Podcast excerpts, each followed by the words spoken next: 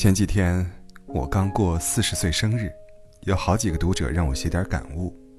我说这种私人小事就别公开谈论了。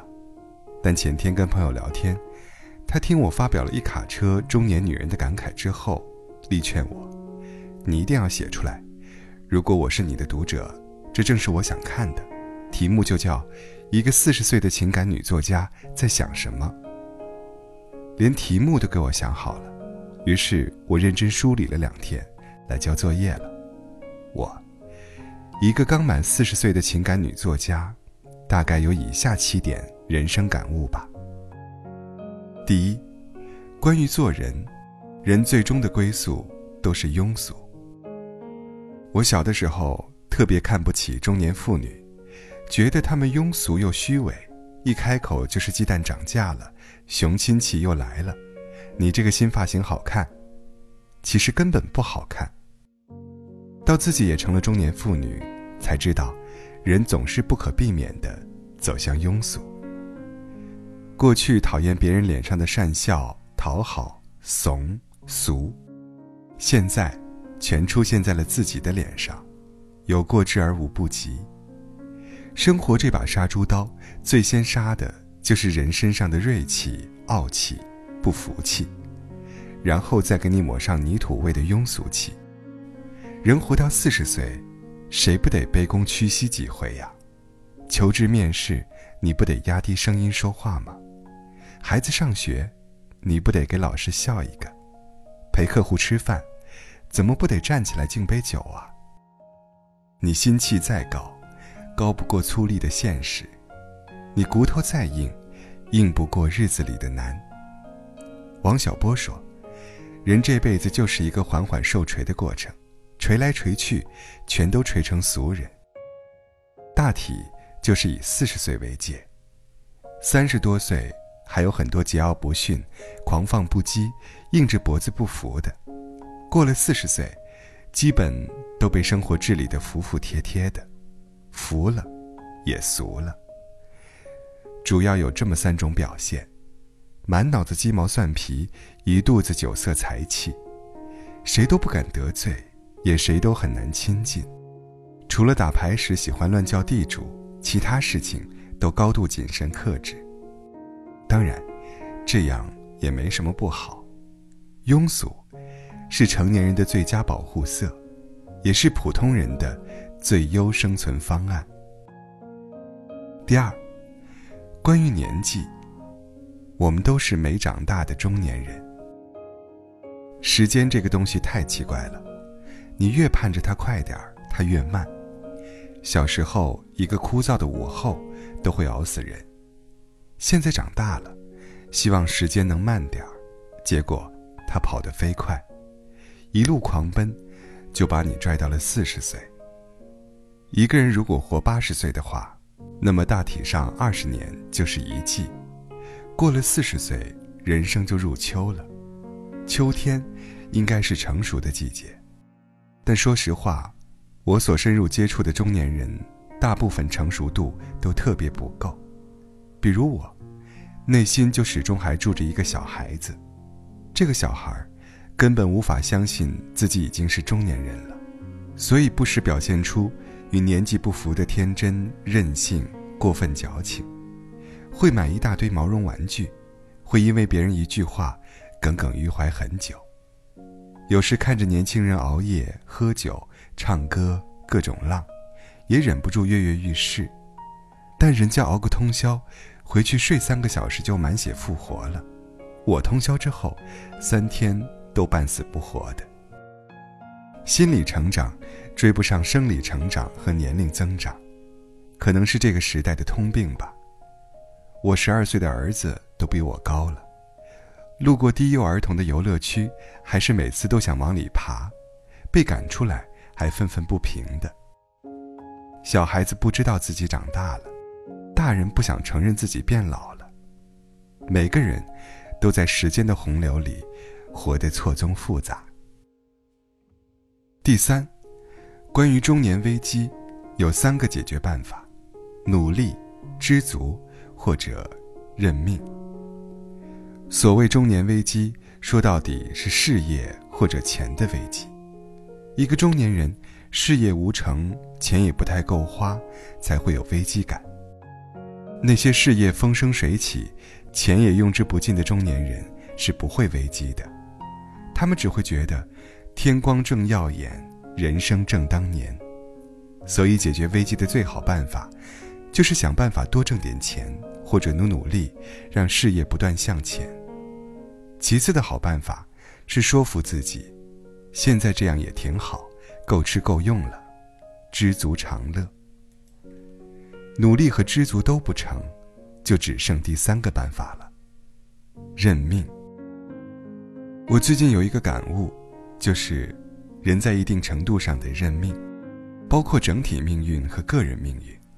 整体命运，就是所有人都是要走向衰老和虚弱的，这是自然规律，谁都得认。个人命运，就是一个人此生所能到达的高度，是他的天赋、成长环境、个人努力、所处时代，综合起来决定的。这个高度会有一个范围，但如果不是发生奇迹，人。很难跳出这个区间，就像鸭子有鸭子的活动范围，雄鹰有雄鹰的生活轨迹。不出意外的话，最努力的鸭子也不如最没用的雄鹰飞得高。就像我再努力，也红不过章子怡呀。所以，我们不要过于苛责自己，不要一看到同学、朋友、亲戚怎么样怎么样了，就暗自苦闷。责怪自己不如人家，因为并不是所有熟人都应该有类似的命运。人和人如此不同，盲目比较只会徒增烦恼。之前也有人问我，我一听说亲戚混得特别好，就抓心挠肝，怎么办呢？我回复他：“你不要知道那么多嘛，少关注别人，更别瞎跟别人比。”每个人都有自己的命运，没什么好比的。我们只要好好努力，去达到属于自己的那个最高点，就无愧此生了。第四，关于脸，哪有什么不老女神呢？女人比男人的中年危机多一项，那就是脸。现在社会有一种不良现象，就是过分的推崇不老女神。娱乐媒体也不知安的什么心，整天说林青霞颜值巅峰，赵雅芝宛如少女，搞得我们普通女人都特别自惭形秽，感觉自己活成了垃圾桶。但是仔细想想，这多扯呀！那俩女星今年都六十六了，都该过大寿了，再怎么天生丽质、保养得当，也跟少女挨不上啊。科学的说。人的颜值巅峰一般在二十四岁左右，使劲往后拖一拖，三十岁也到顶儿了。到了四十岁，那必然是要往下滑的。世间根本没有不老女神，年老色衰，这个词很难听，但是事实，咱得直面的。王菲有次参加活动，粉丝在旁边大喊：“你好美呀！”王菲说：“还好美啊，都多大了？”这是真话，不是说四五十岁就不能美了，而是这个年龄段，就别过分在意外表美了。保养一下有必要，但是不要整天盯着脸上那几根皱纹较劲了。咱可以拼精致、拼气质，但就别非得跟少女比紧致了，否则容易心情不好。人得学会把注意力放在自己的优势领域，哪里厉害比哪里。这有点阿 Q，但却是幸福之道啊。如果有一天你看着自己的皱纹和斑点，一点都不闹心了，甚至依然觉得我还挺美的，你就赢了。第五，关于朋友，新人进不来。旧人又在离开。你有没有发现，小朋友外表都挺不合群的，不太懂礼貌，也不会社交性微笑，但一遇到差不多大的小伙伴，他们瞬间就能搭起伙来，掏心掏肺的聊，欢天喜地的玩。但我们中年人就正好相反了，表面看着特热情，跟谁都能笑呵呵的聊两句，但心是贴着封条的，想掏你几句真心话，没门儿。我经常在电梯里遇见邻居，一唱一和聊得特别热络，但出了电梯就不记得对方长啥样了。中年人交朋友特别难，第一，防备太重，心根本打不开；第二，偏偏眼睛又很毒，谁有什么心机猫腻，一眼就看出来了，看出来就忍不住离远点儿。很多朋友就是这样疏远了。新人进不来，旧人又在离开，所以到最后，认识的人越来越多，朋友。反而没剩几个。仅存的几个朋友里，也明确的分出档来，能说心里话的，不能说的；能一起做点事的，不能做的；能借点钱的，不能借的，安排的明明白白。不过，我倒挺喜欢这种少而精的状态。有时候，三两知己胜过万千人脉呀。第六。关于心态，学会“爱咋咋地”四个字，人生豁然开朗。高晓松有次讲：“四十不惑，不是到了四十你就什么都知道了，而是四十岁以后你就不想知道了。”有点道理。我们小时候都特别较真儿，遇到别扭的事儿，必须掰扯个青红皂白，否则就过不去。长大以后。知道了人世复杂，明白有些事根本掰扯不清的，所以罢了罢了。读不懂的书就不去读了，看不清的人心就不去看了，解释不清的误会就不解释了，说不出口的心事就不说了。人成熟或者衰老的标志，就是常说这样的话。就这么着吧，就那么回事儿吧，管他呢，爱咋咋地吧。背后的潜台词是，我承认我无能为力，所以放弃死磕，宣布认输。看起来有点窝囊，但也没啥不好。虽然是认输，但这是有意认输。这两年，我明白了一个特别重要的道理：人无时无刻不在困境之中。就是说，无论何时，你的世界里总会有不舒服、不如意的地方。你不可能把所有困扰都解决。第一，大部分困扰你解决不了；第二，这里平了，那里又会鼓，总会有层出不穷的麻烦，让你疲于奔命。接受了这个道理以后，我就掌握了“爱咋咋地”大法，尽量不再较没用的劲。于是人生豁然开朗。